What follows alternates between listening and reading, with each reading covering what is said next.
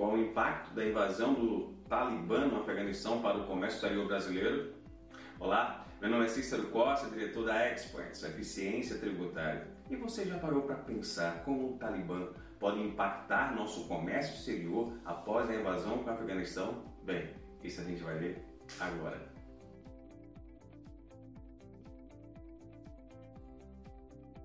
Após 20 anos de presença das forças dos Estados Unidos no Afeganistão, após a ocorrência da guerra ao terror, consequência dos atentados do dia 11 de setembro de 2001, o grupo Talibã voltou ao poder no Afeganistão.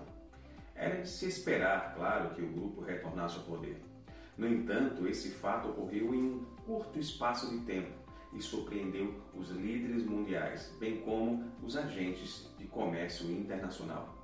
Infelizmente, tivemos que ver nos últimos dias cenas extremamente dolorosas. Pessoas se amontoando, buscando subir em aviões prestes a decolar e caindo das aeronaves em pleno voo, numa tentativa desesperada de fugir da ameaça aos direitos humanos que representa o Talibã.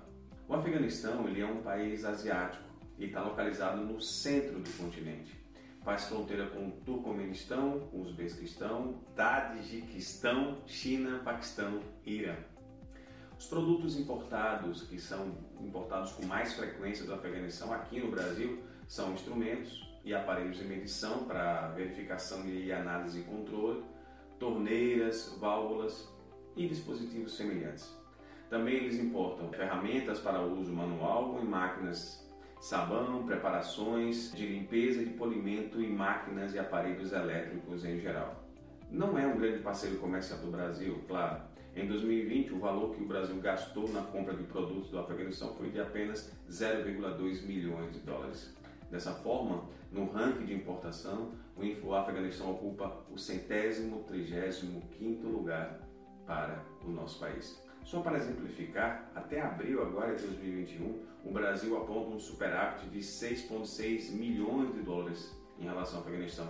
Isso significa que foram exportados mais produtos para lá do que os que foram importados para o país.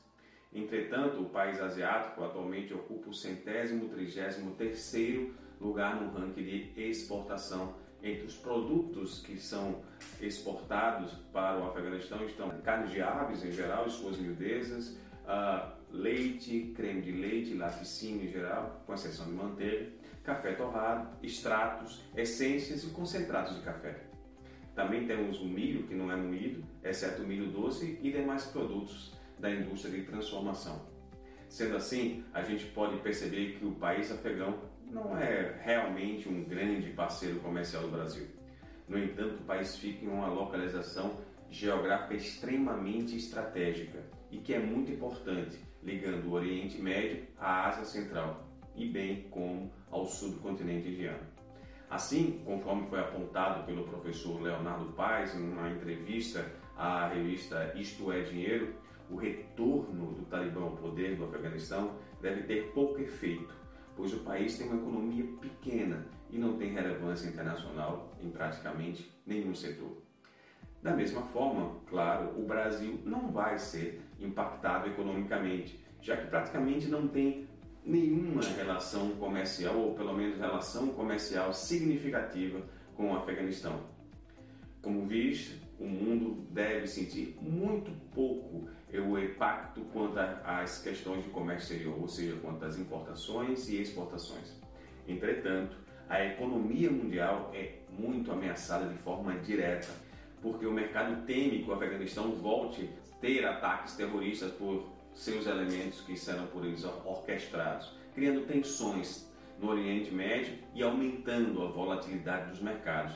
O país também pode voltar a ser um grande aliado de grupos terroristas ou de grupos extremistas que podem acentuar ataques aos Estados Unidos e países da Europa.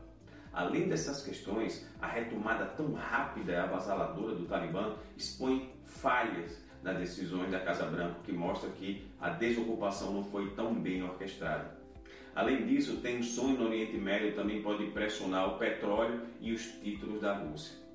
Muito além das questões econômicas, a gente deve, claro, se preocupar que esse movimento radical não dá o menor sinal de abandonar suas práticas tão rigorosas e extremistas, devendo afetar principalmente mulheres e crianças, que já estão vendo seus direitos desaparecerem do dia para a noite. As mulheres devem abandonar o trabalho e serem obrigadas a utilizar o hijab. E o sequestro de adolescentes, como também os casamentos forçados, já começam a aumentar em áreas conquistadas pelos insurgentes. Uma grande tristeza. Resta saber agora quais serão os posicionamentos das grandes potências para esse fato. Como vão reagir? Como vão absorver e como vão tentar reverter situação tão caótica e aparentemente tão desesperadora para o futuro? Bem, isso é o que nós vamos ver daqui para frente. Bem, eu quero agradecer aqui a sua participação. Não esqueça é, se inscrever em nosso canal. Nós temos vários vídeos muito jóias para vocês curtirem e estamos aqui à disposição. Deixe seu comentário, deixe sua pergunta. Também estimule a, a que a gente produza o nosso conteúdo de acordo com a sua necessidade. Comente com a gente, vem, entre em contato, vamos estar aqui à sua disposição. Muito obrigado e até a próxima.